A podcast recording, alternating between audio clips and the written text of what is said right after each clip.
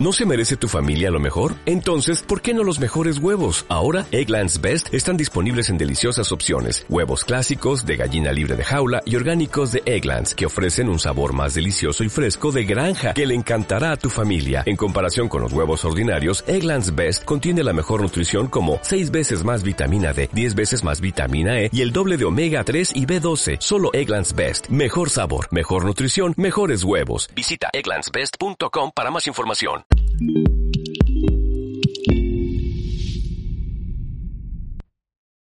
Familia, Dios les bendiga, qué rico verlos, qué rico poder estar nuevamente aquí compartiendo la palabra y compartiendo un mensaje de parte del corazón de Dios para tu vida. Hoy tengo un mensaje muy especial que construye sobre el mensaje de la semana pasada. El mensaje de la semana pasada se tituló ah, Me quiero morir y hoy nuestro mensaje se llama Roto por dentro, roto por dentro. Qué tremendo, qué tremendo ese nombre, roto por dentro. Dice mucho, dice mucho la idea de roto por dentro. Quiero que leamos de Salmos capítulo 139, versículos 17 al 24. Amo los salmos, amo al rey David. Y dice así, cuán preciosos me son, oh Dios, tus pensamientos. Cuán grande es la suma de ellos. Si los enumero, se multiplican más que la arena. Despierto y aún estoy contigo. De cierto, oh Dios, harás morir al impío. Algo pasó ahí. Apartados pues de mí hombres sanguinarios, porque blasfemias dicen ellos contra ti. Tus enemigos toman en vano tu nombre. No odio, oh Jehová, a los que te aborrecen y me enardezco contra tus enemigos. Los aborrezco por completo, los tengo por enemigos. Examíname, oh Dios, y conoce mi corazón Pruébame y conoce mis pensamientos y ve si hay en mí camino de perversidad y guíame en el camino eterno. Padre, háblanos a través de este mensaje, habla a nuestros corazones y permítenos discernir cómo estamos por dentro, entender cómo estamos por dentro, qué está pasando dentro de nuestra alma y de nuestro corazón en el nombre de Jesús. Amén.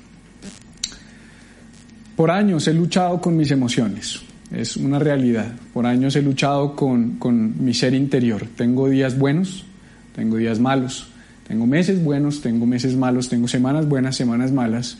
Tengo días en los que por la mañana estoy bien y por el mediodía estoy rayado. Y al ratico estoy otra vez feliz y en la noche vuelvo a rayarme. Y y es como el clima de Bogotá, ¿sabes? Los que son de Bogotá saben de lo que hablo, que sale por la mañana un sol tremendo, a mediodía llueve, por la tarde un sol que te quema, y, es muy variable. Y yo por años, y gracias a Dios puedo decir que hoy gozo de un buen momento, no he llegado a la perfección y no creo que llegue nunca a esa estabilidad y a esa línea plana donde mis emociones sean absolutamente balanceadas y equilibradas. Creo que eso se demora y creo que a pesar de que llevo 22 años de cristiano y caminando con Jesús, todavía me falta muchísimo, pero de alguna manera estoy en un punto o estoy en un momento en el que hay unos picos, hay unos momentos donde digo, no me siento bien, algo está pasando dentro de mí, algo me pasa, ¿por qué estoy así? ¿Por qué me siento así? ¿Por qué estoy tan rayado? ¿Por qué estoy bien por la mañana y por qué estoy triste por la tarde? En otras palabras, no sé qué me pasa, no sé qué me pasa. Esa es una pregunta que usualmente me hago. No sé qué me pasa, es una declaración. No sé qué me pasa, qué está pasando por dentro, por qué estoy ansioso, por qué estoy deprimido, por qué estoy triste, porque estoy molesto, porque estoy inquieto, porque tengo estos sentimientos de miedo, porque tengo estos temores, porque tengo esta angustia. No sé si te identificas conmigo, que en ocasiones uno dice, pero no entiendo de dónde viene esto, no entiendo de dónde viene esta situación, no entiendo qué está pasando en mi corazón, no entiendo por qué me estoy sintiendo tan incómodo.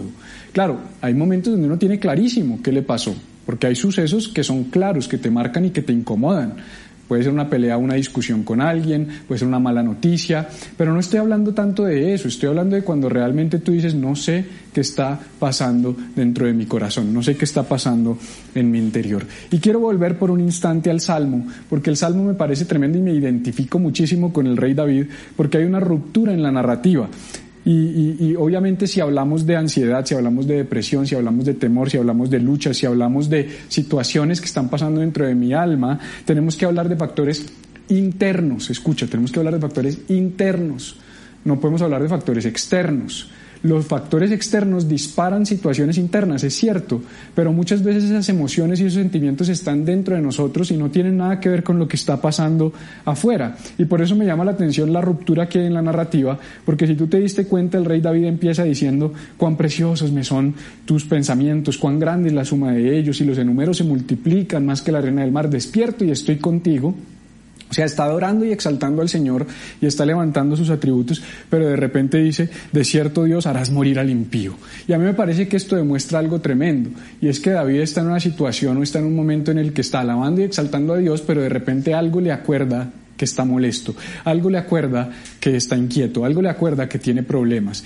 Y a veces yo estoy orando y las cosas externas las externas me sacan de mi adoración. Lo que está pasando por fuera de mí me desconecta de Dios. Estoy exaltando a Dios, pero de repente me acuerdo del problema, del rollo que tengo con esta persona, del problema de dinero, de la situación que tengo en el trabajo, de el problema que tengo en la casa y esas situaciones externas me sacan y me desconectan de mi adoración, me desconectan de mi relación con el Padre. Pero David hizo algo tremendo, porque si, si bien él empieza en el Salmo 139, 17 a adorar a Dios y en el 19 ya está hablando de los eh, enemigos que son unos impíos y que Dios los va a hacer morir, en el 23 algo hace el Espíritu Santo en el corazón de David y lo corrige y esto es lo que yo quiero que pase hoy en nuestras vidas, que dejemos de enfocarnos afuera y nos empecemos a enfocar adentro, porque Él dice, examíname. O sea, esto es tremendo, porque David empieza adorando a Dios, se desconecta y se va a los enemigos, pero de repente dice en el 23, mm, no es por ahí. No es afuera, es adentro. Mi oración no es para traerle quejas de los que están afuera, mi oración es para que Él me examine y mire qué está pasando dentro de mí. Porque si tú quieres saber lo que está pasando dentro de ti, tú tienes que pedirle a Dios que examine tu corazón. Porque el profeta Jeremías dijo, engañoso es el corazón, más que todas las cosas y perverso, ¿quién lo conocerá?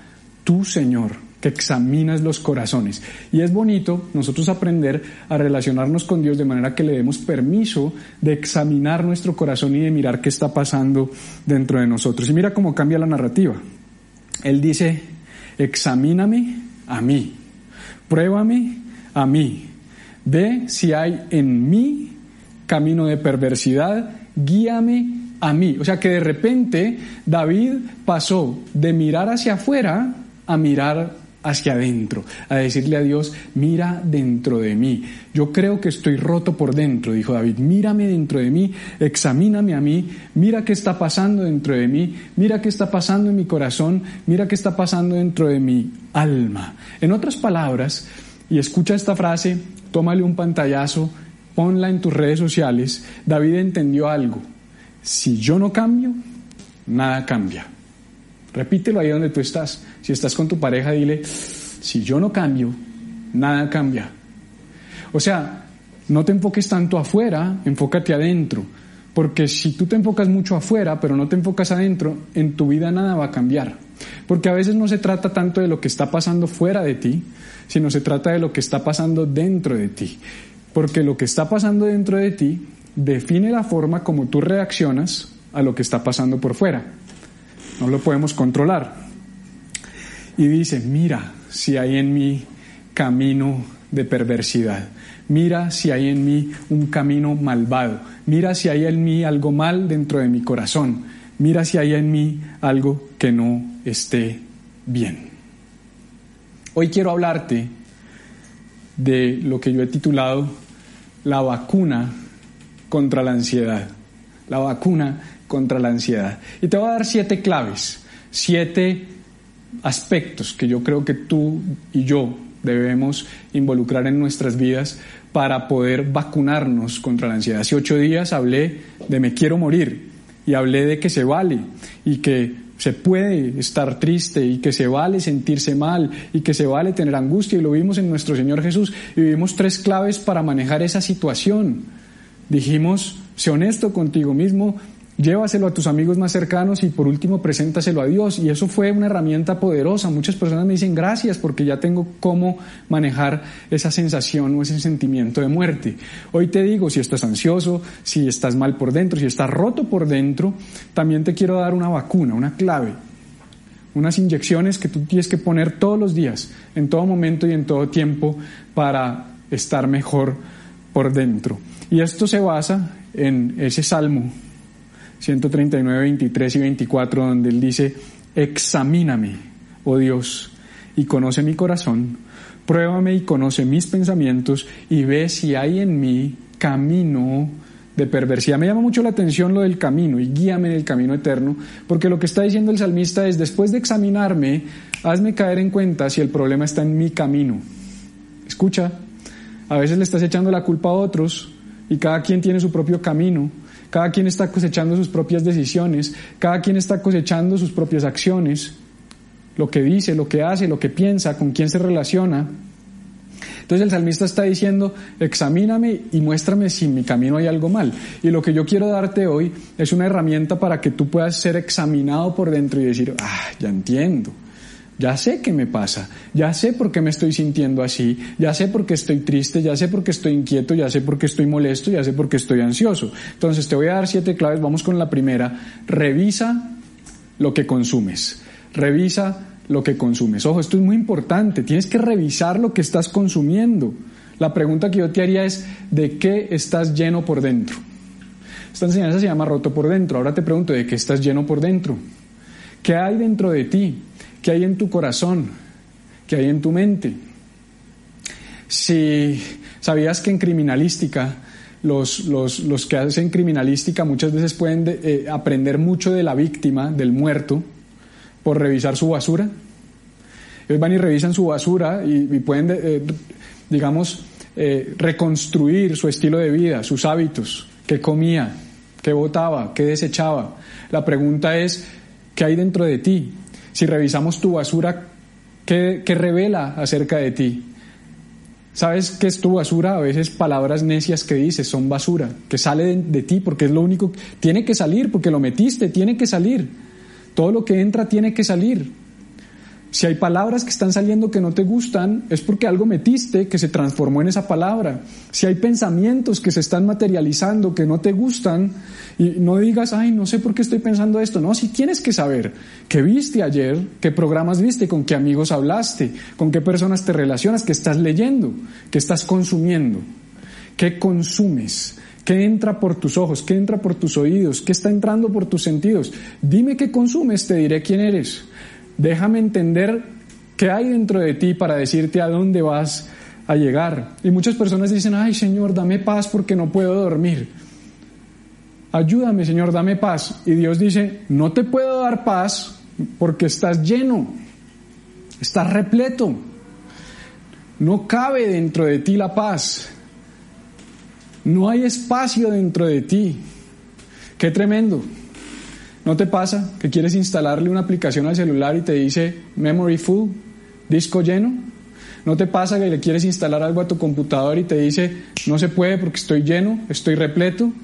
Bueno, si eso te pasa, si eso es parte de tu realidad, tienes que revisar de qué estás lleno, porque de pronto la paz que Dios te quiere instalar en el corazón no se puede instalar porque tú mismo te estás instalando cosas que te causan ansiedad, angustia, temor, depresión, tristeza revisa lo que consumes.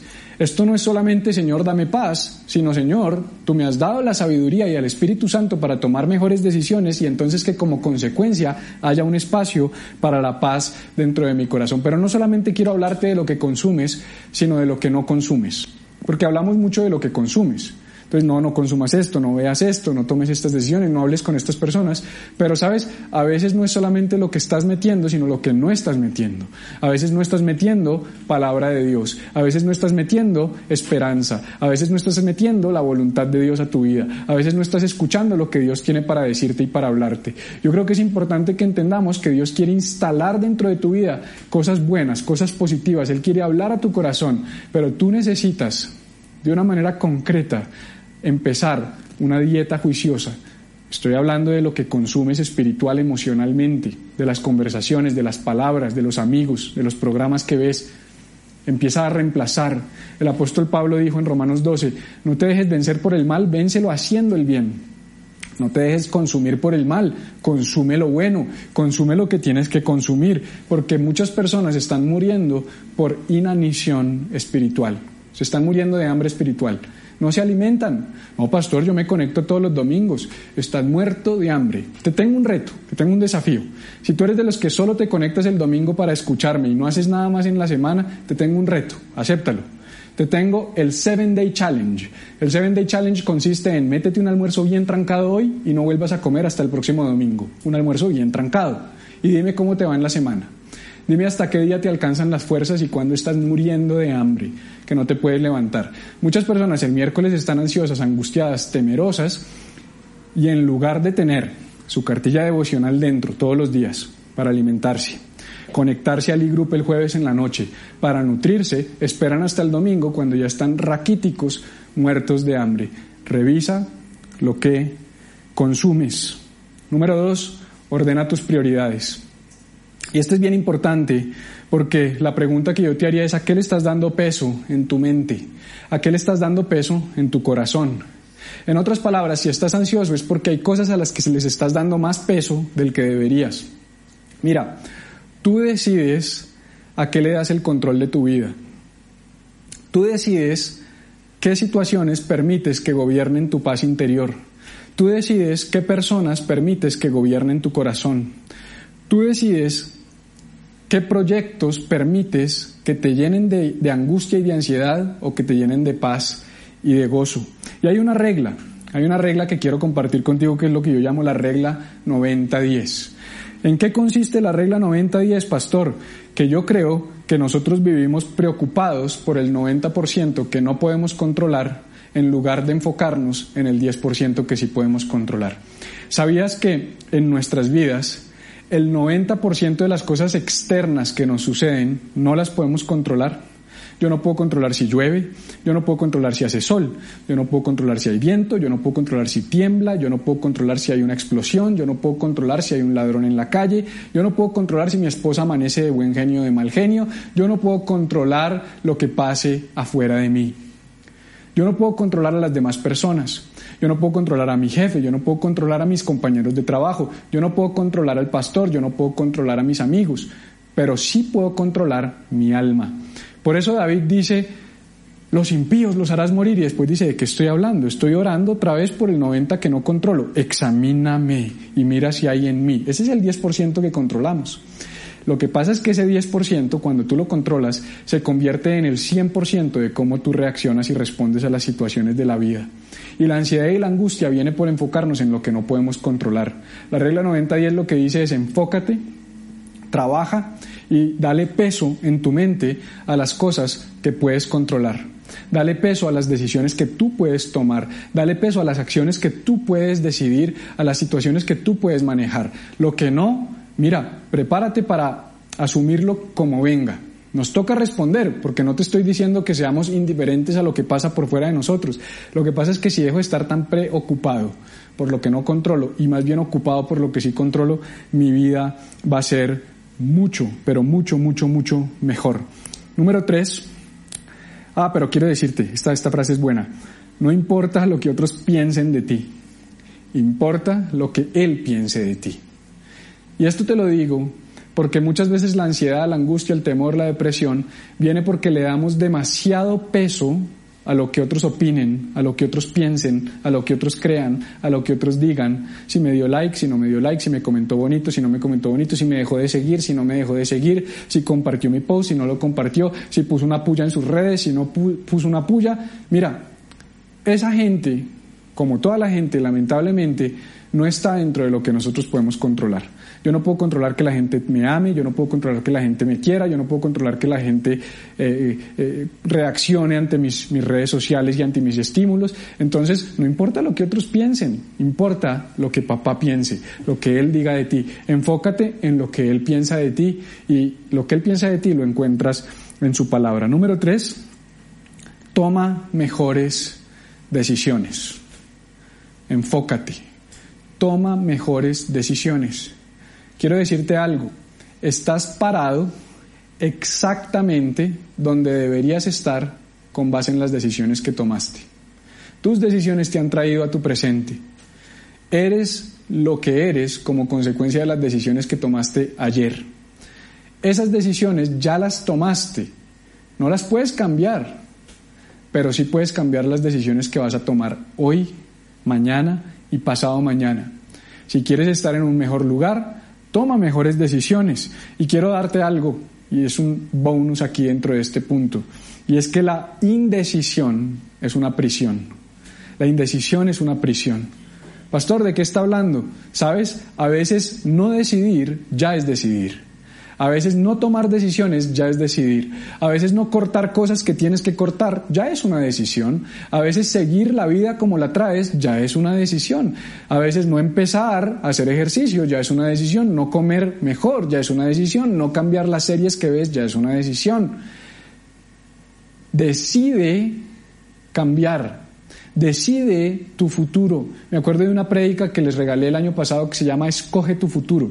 Qué bueno que la repasen, qué bueno que la vuelvan a ver, que vayan a nuestro canal de YouTube y la repasen, porque tú escoges tu futuro, tú escoges tu mañana, tú escoges lo que va a pasar mañana y la indecisión es una prisión.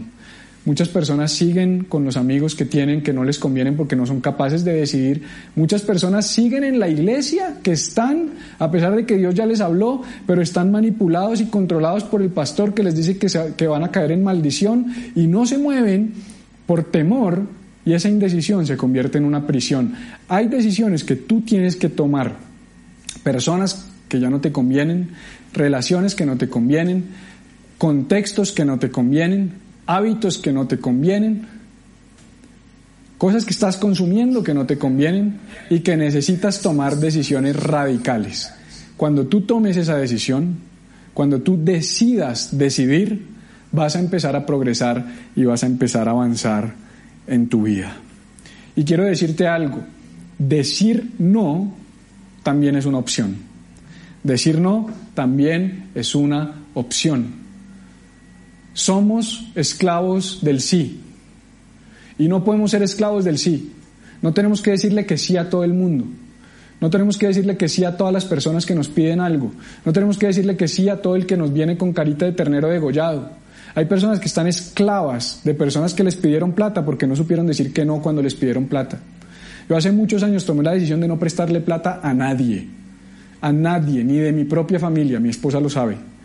Hace muchos años tomamos esa decisión juntos. Y hace más de 10 años no prestamos dinero, porque la última vez que prestamos fuimos esclavos de esa situación por mucho tiempo. Todavía me da rabia cuando pienso en eso, y fue hace más de 10 años. Y tú después dices, pero ¿por qué me pasa esto? Porque no fuiste capaz de decir no.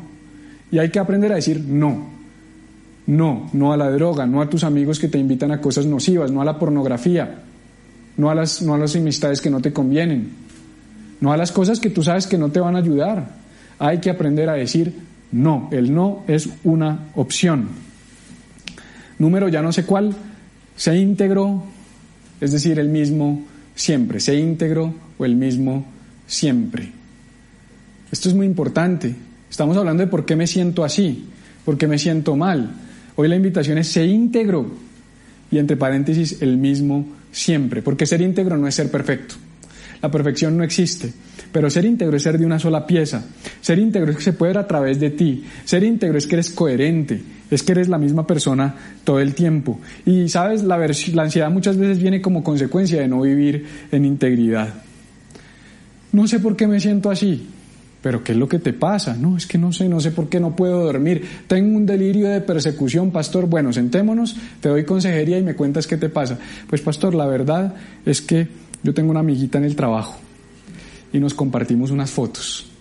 Y yo le mandé unas fotos, ya sabe usted, pastor, yo estaba en el baño y le mandé unas fotos y ella me mandó unas fotos y ella estaba en la cama, pero ella es casada, yo soy casado.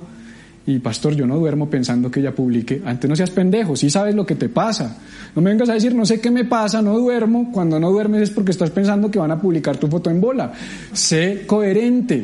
Si no eres íntegro, te vas a sentir mal. Si no eres íntegro, te vas a sentir triste. Si no eres íntegro, te vas a sentir deprimido y perseguido. Todo sentimiento dentro de tu corazón obedece a algo. Hay que identificarlo, hay que entender qué fue lo que pasó.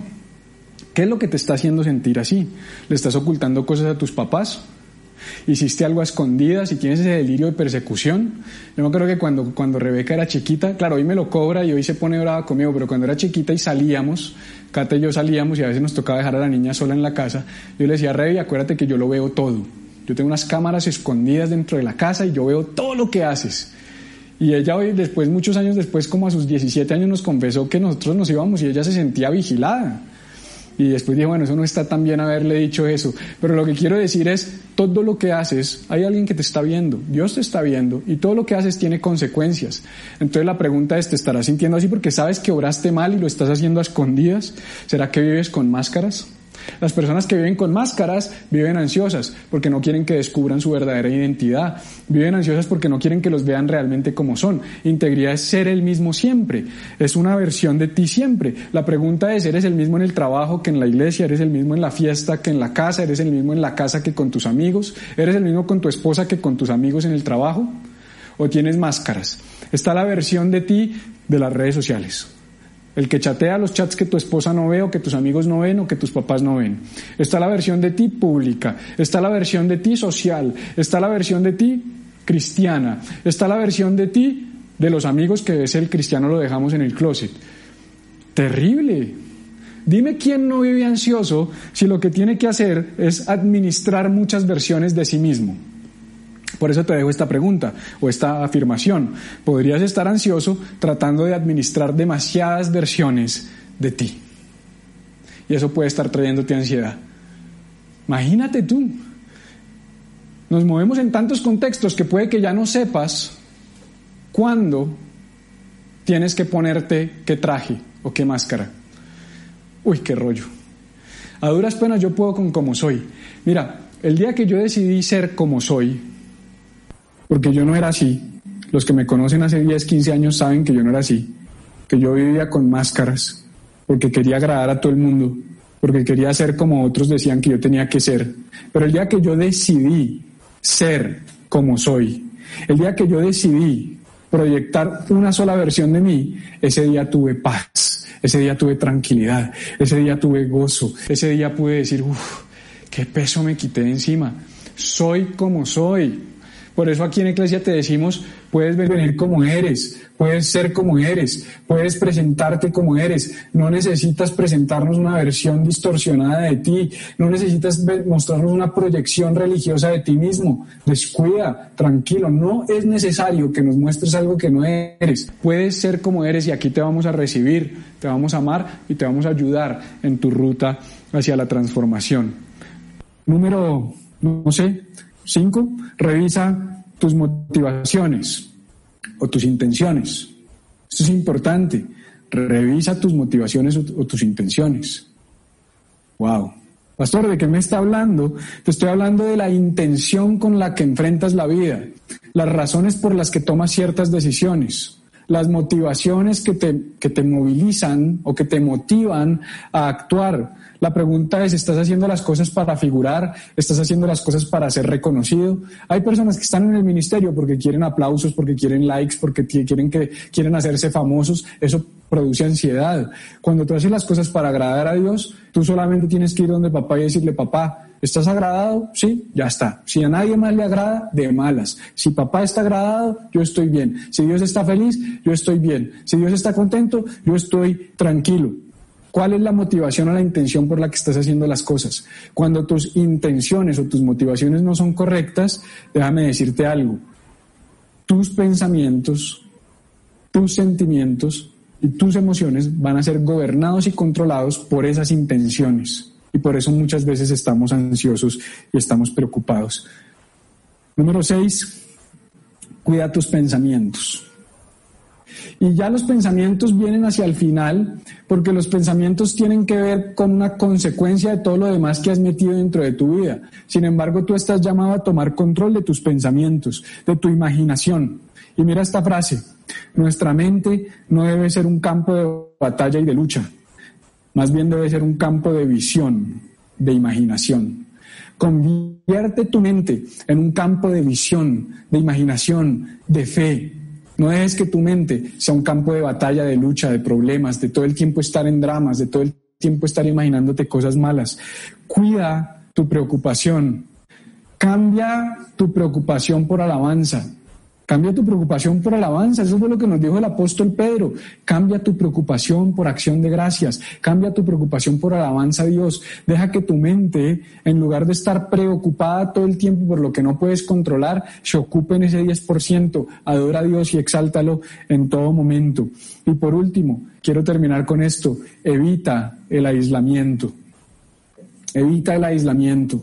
Sabes, en este tiempo, una cosa es estar separados otra cosa es estar aislados. Cuidemos el aislamiento. Cuidemos el aislamiento. No te aísles. No estés solo. Dios no te creó para estar solo. Tú necesitas personas alrededor de tu vida. Yo sé que hay personas que se conectan a estas transmisiones, pero que no han querido dar el paso de relacionarse todavía con comunidad. Y de pronto la razón por la que no han querido hacerlo es porque en el pasado algunas personas los hirieron y los dañaron. Y yo puedo entender que cuando a un perro lo muerde uno le coge miedo a los perros. Yo sé eso porque a mí me mordió un perro de niño. Y yo le cogí miedo a los perros. Y mucha gente me dice, ¿por qué no le gustan los perros pastores si los perros son divinos? Hay algo dentro de mí, de ese niño de 11 años, 10 años, que se acuerda del perro que le mordió la nalga y que lo hizo quedar clavado en un alambre de púas. Eso es real. Yo salí corriendo, el perro me mordió la nalga y yo me clavé en un alambre de púas para cruzar y me, y me rayé todo el cuerpo. De, de niño, quedé curado.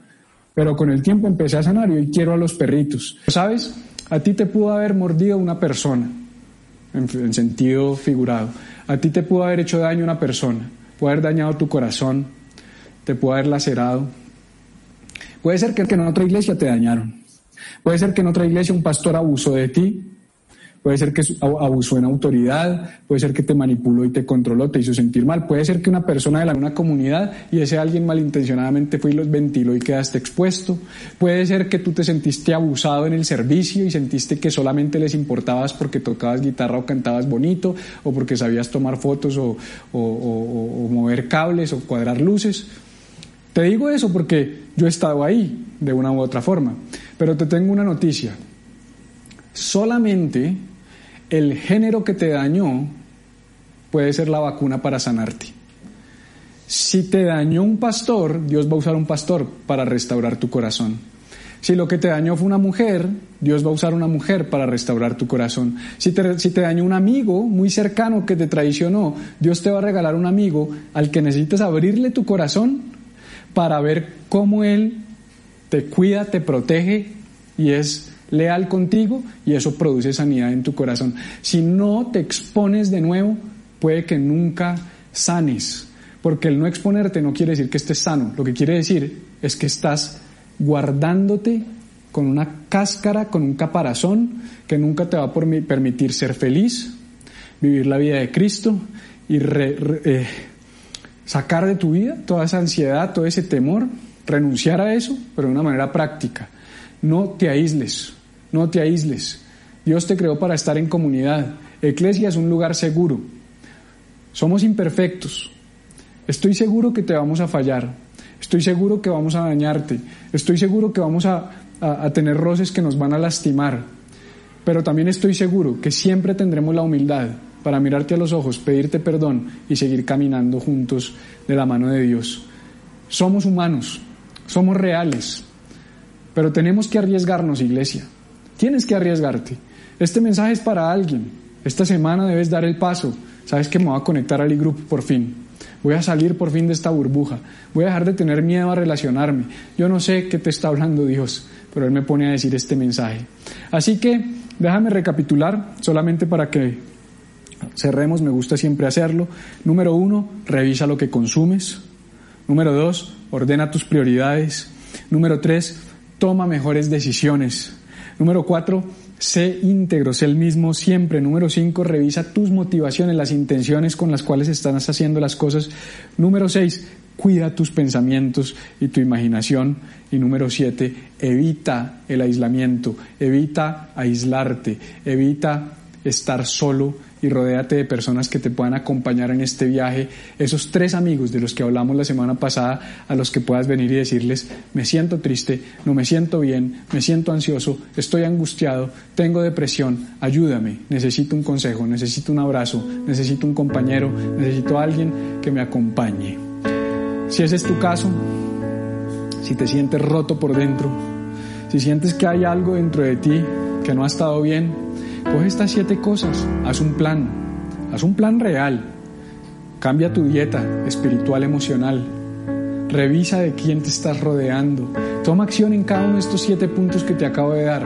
Y por supuesto, por supuesto, llévaselo al Padre y dile, Señor, necesito que me acompañes, necesito que me examines, que me, que me muestres si hay camino de perversidad y que me guíes. Termina con eso, guíame, Señor, en el camino eterno, porque en últimas, si Él no lo involucras en el proceso de tomar decisiones, vas a seguir equivocándote. Por eso el salmista dijo, examíname y guíame. En otras palabras, para saber qué me está pasando, te necesito. Y para cambiar lo que me está pasando, te necesito. Necesitas a Dios y yo necesito a Dios. Así que oremos para terminar y digámosle al Padre que nos acompañe, que nos guíe. Padre, a veces estamos rotos por dentro, Señor, averiados. A veces nos sentimos que por dentro algo no está bien. Pero sabemos que esto no tiene por qué ser así siempre, Señor. Tú nos has dado herramientas. Es probable, Dios, que siempre haya cositas por mejorar, pero de pronto todo por dentro no está bien porque hemos tomado muy malas decisiones, porque nos hemos rodeado incorrectamente, porque no hemos discernido correctamente, porque no consumimos correctamente, porque estamos aislados, porque estamos solos, porque no tomamos buenas decisiones, por tantas razones, Señor. Hoy te decimos, Espíritu Santo, ayúdanos en este diagnóstico espiritual, examínanos y danos la sabiduría para tener esa vacuna diaria que nos haga mejores, que centre nuestra alma, que, que, nos, que nos arregle por dentro, Señor. Necesitamos tu intervención para estar arreglados por dentro, Señor. Necesitamos que, que obres en nuestro interior, Señor. Yo te doy la bienvenida a mi corazón, Espíritu de Dios, y te pido que hagas algo en mi corazón y en el corazón de las personas que han visto este mensaje. Lo pido en el nombre poderoso de Jesús. Amén.